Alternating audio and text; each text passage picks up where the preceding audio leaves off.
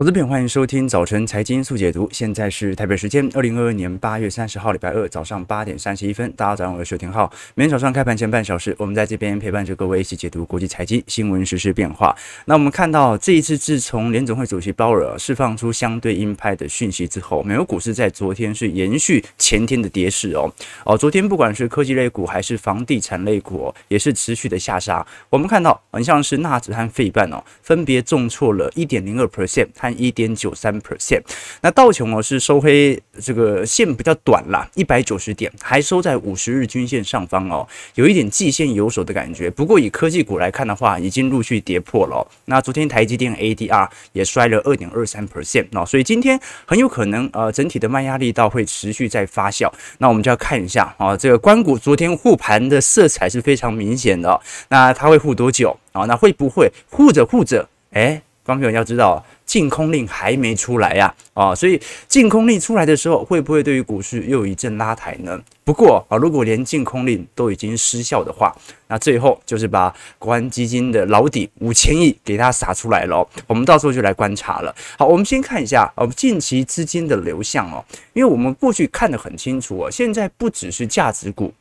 它受到能源价格的回跌，哦，所以价值股在过去，呃，成长股开始大涨的时候，其实它就已经适度的进行均值回归了。那么成长股更不用讲了哦，成长股哦，每一次的下杀力度哦，基本上都是来得最大的。我们看到这张图表哦，绿色区块是成长型的基金哦的资金的流入流出的呃变化，那么黄色的部分是价值型的基金哦。那我们看到哦，在上一周哦，尤其是礼拜五哦，哦，随着市场上的极度杀盘哦，不管是价值型还是成长型啊，都为同一同时间受到重挫。我们再看一下，如果以全球各大资产市场的变化，基本上，目前的债市其实是在所有资产当中卖压来的最重的。那第二名就权益了。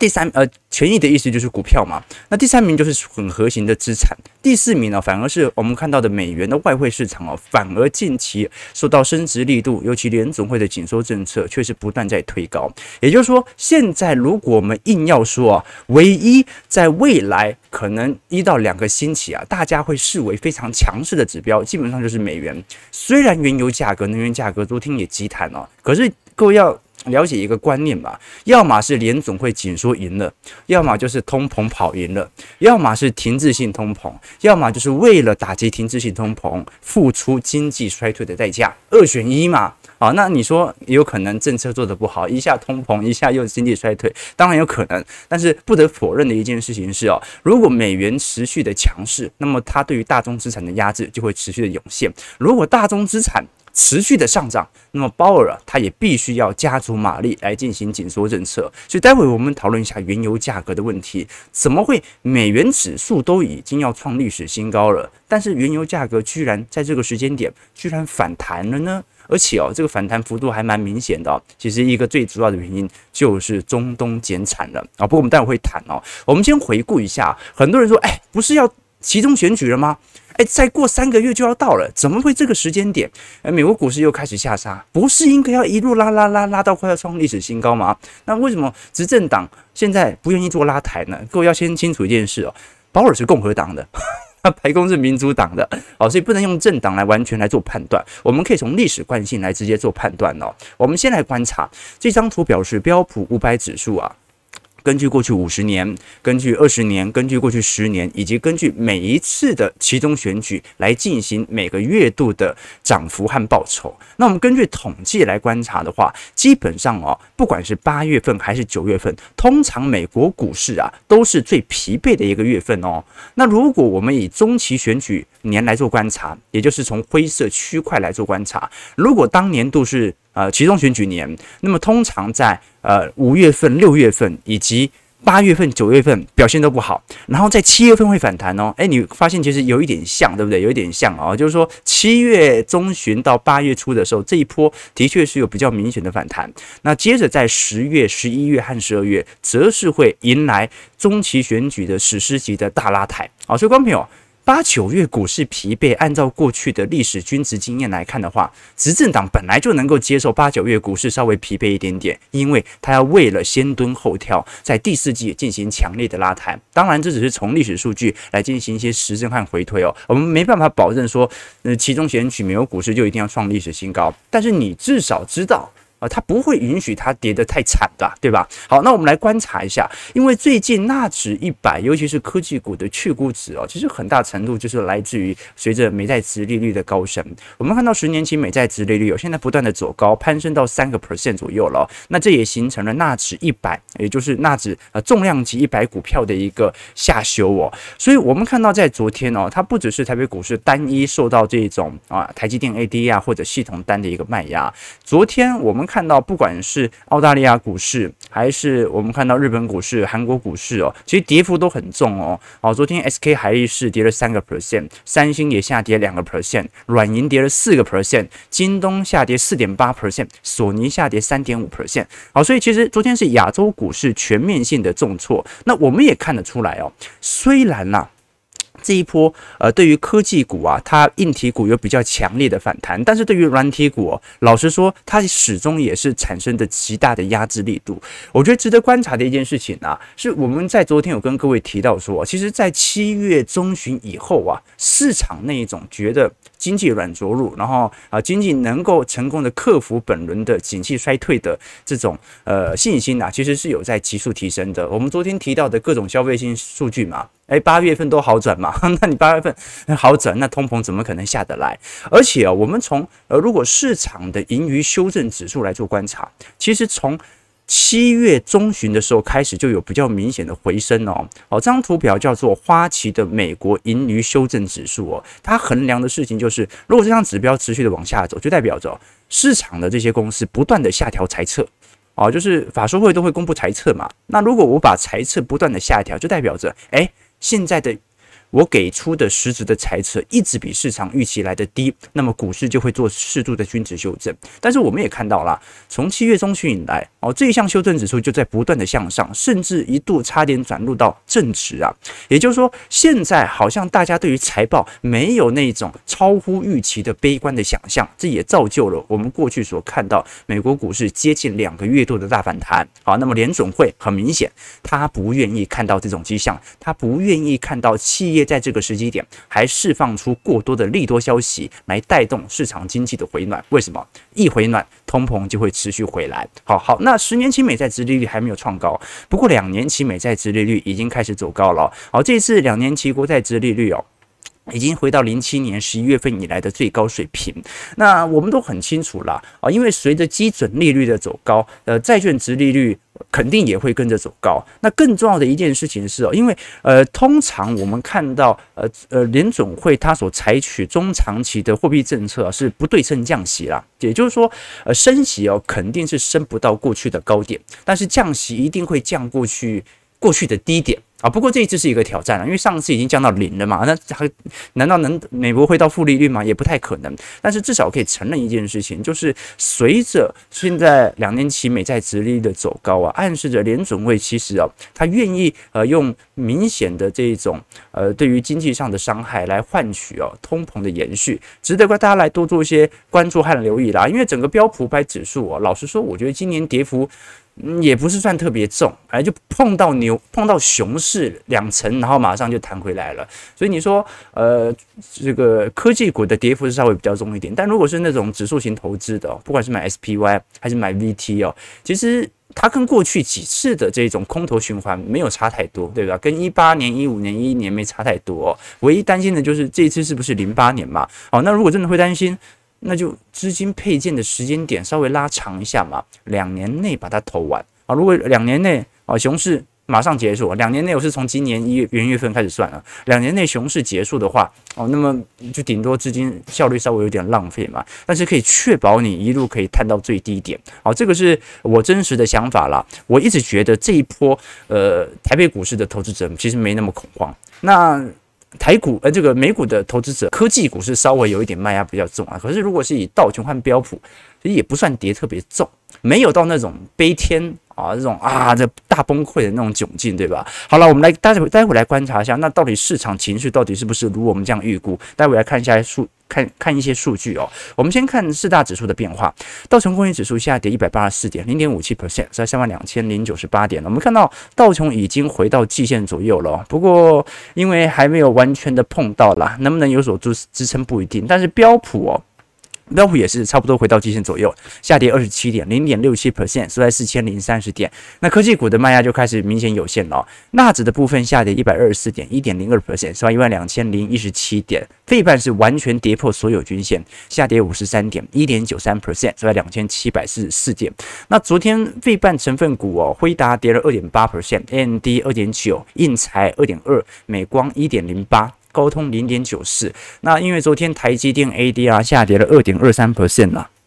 好，像因为礼拜五台积电 ADR 已经跌了嘛，好，所以昨天的跌，肯定对于今天的系统单呢、啊、会产生持续性的卖压，所以大家就要来多做一些观察和留意了。好，今天很有可能还是开低，然后呃，国安基金或者关股有明显的护盘进场，因为 ADR 昨天跌的算是蛮重的啊，所以呃，今天肯定会有一些明显的拉抬啊，所以呃，大家值得观察了哦，就这一波很明显的政府介入哦，在选举权都不会退场哦，那你觉得政府可以？允许台北股市跌到什么样的点位呢？值得多做一些留意哦。哦，观众朋友，了解政府这很重要哦。就算你是空头啊，极度的看坏台北股市的呃资产行情哦，呃，空头它有明显的时间成本的，对吧？哎，你要回补的啊，对不对？你要回补的。然后，就算你是做呃期货的话，那连续转个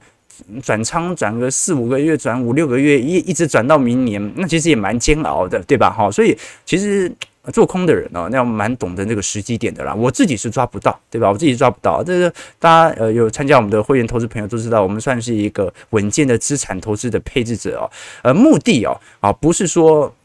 有赚就好，目的哦是借由择时的方式，然后被动选股的方式来进行超越大盘的绩效哦。我们先来观察一下，刚才我们提到说美国股市哦好像没这么恐慌，呃。答案是真的没有特别的恐慌，可是我们先看哦，这张图表哦是美国商品期货交易委员会有所公布的资料。我们看到截至到呃上周五为止哦，美国标普五百指数的做空的头寸其实是从今年六月份以后就不断在增加，也就是说，就算是七八月份的反弹，好像美国的。这种空单的一个减少力道并没有特别的显著哦。这一次标普五百指数的期货净空头的头寸大概增加到二十六万份啊，这个是接近二零二零年六月份的高点哦。这意味着现在市场上，我如果我们以机构的角度来观察，机构的交易者是正在加大对于美国股市下跌的赌注啊。我们看到的很多的投行其实都在大举的进行空单的一个建仓哦。但另外一点，我们来观察散户其实哦。我完全经由这种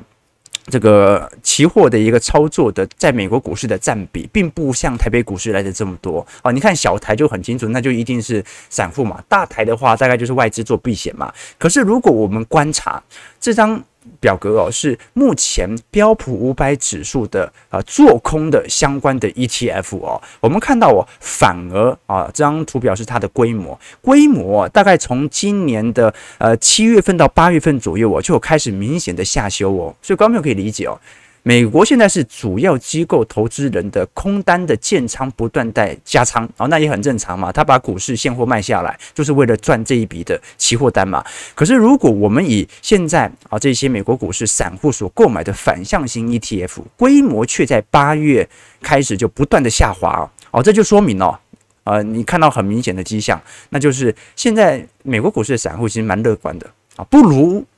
投资机构来的悲观啊，所以各位可以理解啊，现在美国股市也没有悲观到哪里去了啊。至少从短期层面来看的话，并不是我们过去所看到的情绪指数啊那种中长期啊哈非常非常的悲观。那的确啦，这一支对联总会来说啊，流动性其实完全是没办法提前松开手的啊。如果提前松的话，可能就会犯当时我看到一九七零年代的历史性的错误啊，但是握紧拳头不松手哦，又会对于这种啊这个全球的资产价格哦，会有一种杀的程度。那现在看起来很明显嘛，鲍尔的决定就是现在联总会就是优先处理通膨的药物。那如果估值杀得太重了，杀到那个流动性危机要出来了啊，那么。他就到时候再放一些和缓的言论吧，反正现在市场跟联总会的沟通感觉桥梁比较顺畅嘛，一句话就可以把。啊，这个联总会的 Fed Watch 完全给扭转过来。那一九七零年代没办法嘛，大家还是会恐慌哦，所以这个是这个时代的好处啦。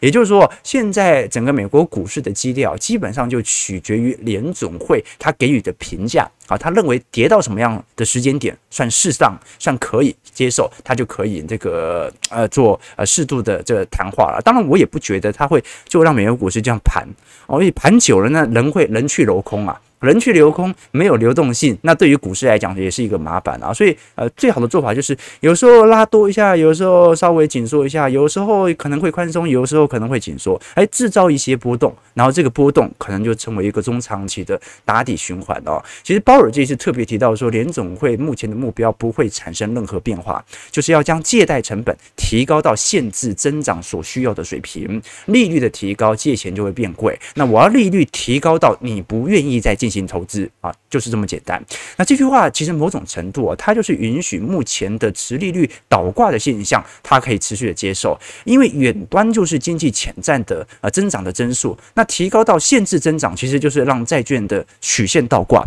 并且在一段时间都保持这样的一个水平。也就是说，我们借由这种持利率倒挂的方式，让大家意识到经济衰退即将来袭。那不断的让它倒挂，就可以让你对于市场的需求开始减弱。那如果啊，你减弱到一定程度，我觉得有流动性危机，我再进行我的宽松言论，把它给拉回来。哦，所以我们过去才看到，为什么对于 ARKK 或者一些科技型、动能型相关的估值啊，去估值的力度来得最大，这个就是我明显所看到的迹象和变化了。啊，其实我过去就曾跟投资朋友分享过啊，这种去估值的过程啊，你看似哦好像很痛苦，拉得很长，跌了半年了，但是从长周期来看哦，它其实就是一年两年的时间而已啊。真正的美国股市哦，呃，你长期就是一个缓牛急熊的一个现象在嘛。那估值杀的时候，的确杀得稍微重一点点。那联储会可能为了抑制通膨，它可能要一年期到两年期的持续的压制，但是一旦这种危机，有瓦解的现象，然后经济也回归到正轨之后啊，我们我们举举一个简单的例子啊，光平会不会觉得十年之后道琼一定破五万点啊？十年之后台北股市会不会破三万点啊？这个都是我们已经知道的事情。所以现在要唯一的问题就是，那你愿意用多少的成本价来换取到时候的报酬率？好，所以一直跟投资朋友分享，你看我们的片头啊，啊叫做让我们一起慢慢变富，对不对？什么意思？就是。啊，每一次这个熊市空头来袭的时候啊，大家我们这个财经号角的会员朋友哦，或者我们的这个直播上的投资朋友，就每天在一起取暖嘛，一起取暖嘛。为什么？因为从头到尾我们的投资决策没有变过，变的是这个市场。所以哦，当市场不如你想象，或者对于你资产造成亏损的时候，你唯一要做的事情就是，那你做的这件事情到底有没有符合于你当中的规划？现在股市的变动有没有超乎于你对市场的想象？周期投资难道希望市场一直涨吗？没有，希望市场有周期和规律。好，所以哦，啊。集体的力量是伟大的，大家要一起撑下去，好不好？哦，不是我转多了哈，啊，只是说我们这个对于短期的股票的猜测啊，基本上用随机波动来看待即可。我们是对于中长期的牛市选择。现在是不是低乖离的时候？现在是不是低基期的时候？啊，集体的力量是伟大的。好，那我们看一下，呃，现在能源价格的问题哦，再度发酵。为什么？因为如果我们观察现在西德州以及布兰特原油价格哦，诶，又开始有非常明显走高的迹象了。我们看布兰特原油价格，目前已经攀升到。一百零五美元一桶了，那大概呃差一点碰到上方的季线和呃半年线。那么西德中原油价格大概上涨到九十六块每桶左右。好，那问题来了，诶，人家联总会这么紧缩，然后美元指数要创新高，怎么会原油价格这个时候来一个超级大反弹呢？啊，一个很直观的原因了，哈，因为昨天 OPEC 啊宣布有可能为了因应接下来的景气衰退的冲击，决定。近期在未来三个季度可能会采取减产措施啊，你又减产了，所以观众朋友有没有一点死循环的感觉啊？人家联总会紧缩是希望打击大宗资产的炒作价格，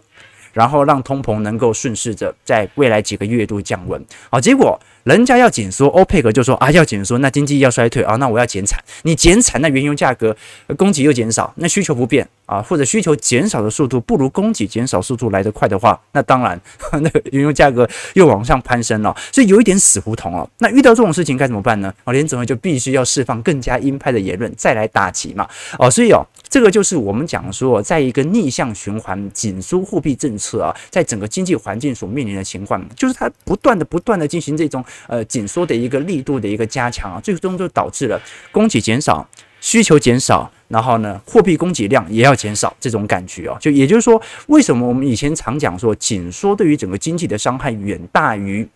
宽松通膨对于生活的伤害？因为哦。紧缩不消费哦，远远比物价上涨来的恐怖。因为紧缩它是全球经济的产量的统一的衰退。那我们都很清楚嘛，生产力循环其实最重要的就是能不能用更低的成本生产更有效率的产品。这个就是我们现在所面临的迹象。那我们也看到了，最近啊，彭博大宗资产价格也开始有一点足底回升的味道。我们来看一张图表啊，这张图表啊是。油股比啊，简单来讲就是原油价格和标普五百指数的比例哦。那我们通常看到，如果它开启一个中长期的大循环的时候啊，通常原油价格要这个相对来看的话，会比标普五百指数啊相对来的便宜一点。这个时候，整个均值的低乖离水平才会来到啊。也就是说，我们看上一次哦，从两千年到两千零八年。来看的话，它是借由比较。低成本的原油价格来驱动整个标普五百指数啊，开始持续的走高，最终带动的原油价格也开始水涨船高，最后就形成了我们看到两千年到两千零八年的原物料循环。那这一次现在最大的分歧点在于哦，很多人不认为现在是属于生产力循环，类似呃一九呃两千年到两千零八年这一次，大家更为相信的是生产力循环，也就是说，大家更为相信的是从零八年以来。啊，标普五百指数的涨势应该要明显大过于原油价格的涨势，因为大家采取新能源政策啊，它现在对于原油的依赖度没有这么高，所以反而应该走一个长期的下降格局。那现在稍微有一点足底，原油价格相对于标普五百指数的比例正在攀升，所以很多人认为，那是不是原物料循环要回来了，要再度面临那种呃一九七零年代的停滞性通膨，或者两千年到两千零八年的这种哦原物料循环？各位要知道两。两千年到两千零八年，虽然股市有适度上涨，但是大宗资产是完全跑赢股市的哦。好，当时市场上的不管是建材、房地产、传产，都是明显啊优于当时的科技股的哦。好，所以有些人会把它类比成两千年到两千零八年的情况。那我讲我自己的看法，我不认为，我认为目前仍然处于生产力循环当中哦。啊，因为我们现在所看到的，并不是整个生产力、科技力的衰退，它纯粹就是因为。通膨太高了，所以联总会必须介入来参与哦。那通膨这么高，其实最初的那个源头都是二零二零年的疫情开始的嘛。各位想一个状况哦，你把疫情给拿掉之后，那通膨会在二零二零年发生吗？哦，这个是一个值得探讨的问题。好，八点五十四分，我们马上来看一下整个亚洲股市层面哦，一路聊到台股的变化。其实各位已经明显感觉得到，亚洲股市本波的卖压力道，虽然在台股不是特别的雄厚，但是在呃韩国股市或者日本股市层面哦，近期的回档力度相对来看是比较大的。我们来看一下这张图表哦，这张图表哦，我们看到蓝色线是标普五百指数的变化，那么。紫色线是欧洲 Stock 六百指数的变化，那么白色线是 MSCI 啊，这个东亚指数的变化。那我们看得很清楚哦，其实呃，在今年呃以来的话，呃，从六月份、七月份开始，欧美股市就开始做一个比较明显的主体反弹，但是亚洲股市跟台股很像哦，就是。有反弹，但是大概反弹到季线左右，就它开始产生新一波的卖压了。那更何况哦，从二一年联总会开始宣布即将进行缩减购债以来，新兴市场亚洲资金就不断的进行流出哦哦，所以亚洲股市现在很明显的基期是相对于比欧美股市还要来得便宜的。那我们看一下亚洲资金流向的一个变化，其实它更为相关的就是来自于美元指数的走升和十年期美债殖利率的走高。我们看到现在像是中国，我们以它的 P/E ratio 来做观察的。话，哎，现在的水平其实跟一八年、跟二零二零年当时三月份的水平其实并没有差多少哦。好，这说明现在整个亚洲市场哦，它已经极其被股市卖到。呃，现在属于一个中长期的便宜水位了，但是现在外资的卖压力道仍然在持续。为什么？因为大家对于美元升息转折点的一个预期仍然还没有明显的发酵哦。我们看到韩国央行哦。昨天央行行长哦李昌镕哦还特别强调哦，因为韩国目前物价已经几乎是完全失控了哦，这个通膨率哦持续的攀升六七八 percent，持续的走高哦。那这一次哦很有可能它会随着联总会主席鲍尔在九月份的 FOMC 会议上啊来进行二到三码的一个持续调升啊，因为韩国已经好长一段时间通膨率保持在五个 percent 以上了。那各位要理解哦，因为新兴市场哦。通常哦，我们讲的这种工资水平呐，是落后于欧美市场的，所以通常我们必须要忍受相对低的通膨，否则就会对于我们的实质购买力产生明显的侵蚀效果。所以新兴市场的通膨率哦，我们讲过去，尤其东亚市场哦，通膨率相对来看比较低哦，是因为我们的工资水平比欧美市场相对偏少哦，他们的食物和能源的占比可能就是来到个两成三成，但是我们可能会占四成到五成左右。好，那我们看一下，因为最近哦，韩元的贬值是持续的加大，最近已经贬破一三五零哦，那兑换一美元，那么台币更不用讲了哦，台币目前卖压也很大。我们看一下，现在在全球的资产行情当中哦，因为我们如果以呃，中央银行的资产占整个 GDP 的比例哦，日本现在来的是最高的哦，所以我们看到日本目前的货币哦，啊，几乎也已经要突破历史前高了啦。好，现在大概在一百三十八、一百三十九块了，反正随时都要贬破了啦。我们看一下日元和日经二五指数的变化，各位可以理解哦，因为什么？日本股市好像在过去一年也没有跌那么惨哦，啊，因为日股跟韩股跟台股不太一样哦。你看韩股跟台股哦，韩元贬值。台币贬值的话，通常台北股市、韩国股市表现不是特别好，因为以啊台币、韩币计价的资产不值钱了嘛，啊，所以通常呃货币市场哦，它跟整个股市哦，它是呈现反向联动的哦，啊，在整个亚洲市场，可是日本股市不一样哦，我们看到随着日元在过去一段时间的走贬哦，日本股市反而成为了在亚洲股市当中哦。极度抗跌的一项指数哦，那为什么会这样呢？基本上要这么理解啦。哦，因为日本央行已经进行中长年期的宽松了，所以呃，它其实长年期的宽松，它也暗示了一件事情，就是日本内部的消费其实不太明显啊，不太有效果，这就导致了日本央行所撒的大部分的钱基本上都没有流入到实体经济当中。啊，所以日本中长期它来看还是算是通缩的，除了这两年。啊，那长期是通缩了，撒了这么多的钱，没有引起经济的增长。那钱跑到哪里去了呢？就跑到了金融资产，也就是说，日本股市的。泡沫和涨势完全取决于当下日本央行的宽松力道。那么，日本央行是今年少数在全球紧缩升息力度当中仍然维持着高强度的宽松政策的啊，这也造就了日本股市今年几乎没跌啊，甚至一度正成长啊。那它就跟日币啊呈现了高度的联动，就是日日币不值钱，央行继续宽松，然后日股就持续的走高了啊。所以呃，如果是对于短期内有防御性建仓的投资朋友，日本股市的。的确，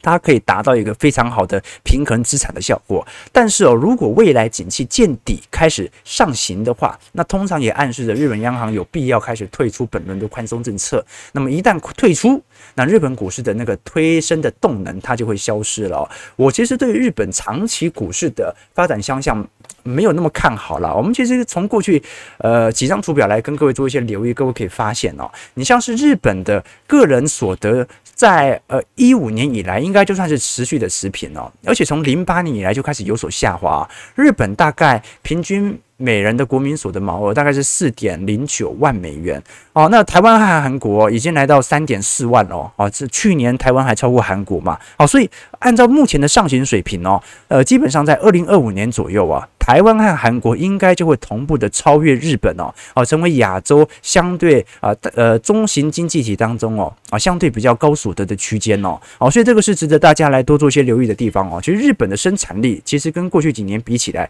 真的是稍微有一点走皮哦。那我们包括从他国的呃核心 CPI 来做观察，如果从两千年如果一路比到二零一九年哦，日本甚至过去二十年都还是通缩的哦。哦，你像是台湾、美国、韩国都在明显的核心 CPI 的呃明显的上行路径当中。那今年二零二零年、二零二一年、二零二二年呢、啊，开始带动了日本的核心 CPI 稍微回到一个正值的区间，但是哦，它已经衰退了二十年，或者说通缩了二十年。真的会因为一次的这种通膨，就让它拉回到正常的景气扩张格局吗？啊，这个是值得大家来多做一些想象的哦。好了，聊了那么久都还没聊到台股，台北股市。好，我们看到现在的一个整体的方向哦，因为台北股市目前雅股现在受到全面的一个重挫和这个卖压。那现在来看哦，因为昨天我们所看到的新台币午盘是重挫了一点六七角，指数大在大跌了三百五十二点，收在一万四千九百二十六点哦，那大概再跌个一千点左右，就会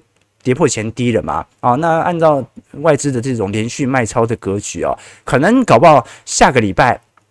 呃，就有这种破底的危机，好，所以国安基金现在是呃极力的进行护盘，来进行明显的资金上的一些呃拥护啦。我们看到昨天以上市柜的涨跌家数来看哦，呃，三百六十家是收涨。九档个股涨停哦，下跌是一百一千六百九十八家，三档跌停。所以其实昨天卖压虽然蛮重的，但是并不是那种哦，呃，超级大恐慌，因为跌停的档数并不是想象中还要来得多。我们看到大盘现在刚开盘嘛，大概上涨十一点左右哦。大盘其实从今年高点一八六一九跌到一三九二八哦，总计大概跌了四千六百九十一点。那本波反弹到一五四七五嘛。所以弹了一千五百四十七点，大概弹了三分之一嘛，啊，显示这一波台北股市的很明显就是一个标准反弹啦。那现在空方反扑之后哦，我们就要来观察了啊，因为这一次很明显政治力的介入是蛮显著的哦。但是中小型个股目前还是非常活泼的。我们以贵买指数来做观察，贵买现在还站在半年线哦，哦，所以贵买昨天只下跌三点了，成交值。六百二十一亿，虽然没有特别的大，但是感觉得出来，现在就是中小型股大家一起轮动来玩。那外资啊，现在从六月份以来就持续的进行卖超，台币哦也现在也贬破了。贬到三十点四块哦，那我们觉得值得观察是小台多空比啊，因为小台昨天多单持续哦，持续加哦，哦，那这一波就有点尴尬了哦，因为照来讲哦，哦这种系统单的一个卖压力度哦，通常会导致散户的信心崩溃，可能时间还拉得不够久吧，然后如果再拉个一周再来给它跌的话，那到时候小台可能要全面转空了啦，哦，所以值得观察。哦，现在散户还看多，美国股市看多啊，这个小台也看多，好那。当然了，因为量不大，所以你看也跌不下去，对不对啊？量不大，那主力没人抛啊，外资又不买，那这个小台就算现在转多，它也只能买一点点。好，像现在主力手上的货根本就抛不掉，对吧？好，那我们最后来观察一下。这个昨天国泰金的法说了，呃，国泰金其实我们看到哦，啊，本波的下杀力度已经很明显了，从当时接近七十块哦，一路跌到现在四十五块哦。那因为这一次国泰金的净值几乎是腰斩啊，截至今年六月底啊，只剩下四千五百一十四亿哦，每股净值哦是从六十一块跌到二十六块啊。哦，所以这一波资产股的减损力度是非常显著的。我们来看一下，呃，第二季度的线上法说的具体的财报内容哦。我们看到，其实最为明显是国寿啦。国寿在去年年底的金融资产的实现利益大概是一千零二十一亿哦，但是来到今年六月底的未实现的损失哦是三千四百四十二亿啊。去年啊，这个呃。已实现的是一千零二十一亿，今年未实现，就股票啊、债券还没有出清呢，已经亏了三千四百四十二亿了。所以半年内啊，它基本上就蒸发了四千四百六十三亿。那我们看到，不管是税后净利衰退了四成六啊，每股盈余啊几乎只有去年的一半啊。那么啊，其他层面来看的话，虽然它还在一个上行轨道当中哦，但是今年的去估值效果肯定是很明显的。我们知道嘛，因为国寿现在最主呃国泰金现在最主要的营收来源就是来自于国泰人寿哦。那国泰人寿的税后净利如果直接砍半的话，那基本上就笃定了这张股票一定会受到明显的下杀。虽然我们看到现在国泰在部门当中哦，表现最亮丽的是国泰投信啊，哦，国泰投信是少数在今年哦呈现高强度的正成长的哦。那其实最为明显就零零八七八，因为零零八七八受益人数不断的创高嘛，国泰永续高股息，所以值得大家来多做一些关注和留意哦。因为现在寿险业哦。不管是在七月份、八月份的营收哦，呃，八月份可能稍微适度的弹升啊，但是今年整个二三季的营收应该都是持续的下探当中哦。我们包括从未实现损益来看，呃，你想想看，它没有认列损失，它没有出清债券股票的话，它就还不算是实质账面上的亏损。所以这个时候哦，呃，如果它在呃年中或者年底啊。进行明显的财报认列的话，影响就会稍微大一点点哦。我们最后来观察一下目前国泰金的股价净值比哦，啊，过去来看大概是零点五倍到两倍之间。那过去曾经推升到一点一倍，现在回归到零点八倍了。所以以中长期格局来讲，其实国泰金它已经蛮大程度反映这种经济上的利空，开始往它的股价的低原值来判断了。那现在如果到时候跌破零点八倍的话，其实国泰金它就会来到一个。真正的相对啊极度极端便宜的时候哦啊，就是来到一零年以来都没有来过的便宜价，所以我觉得值得大家来多做些留意和关注哦。这个别人会看到恐惧点嘛？呃，我们作为左交易者，当然就是看到有没有一些机会点可以入手，提供给大家。好了，台北股市感觉就是很平盘啦，就是想收涨又不敢涨的这种感觉。我们就来观察了啊，这个今天看起来国安基金不会护盘了啊，但是哦啊，台北股市的卖压力道会如此就轻易的减轻吗？还是他要养更多的散户多单呢？值得大家来多做些留意。早上九点零七分，如果投资朋友喜欢我们节目，记得帮我们订阅、按赞、加分享。我们就明天早上八点半早晨财经速解读再相见。祝各位投资朋友看盘顺利，操盘愉快。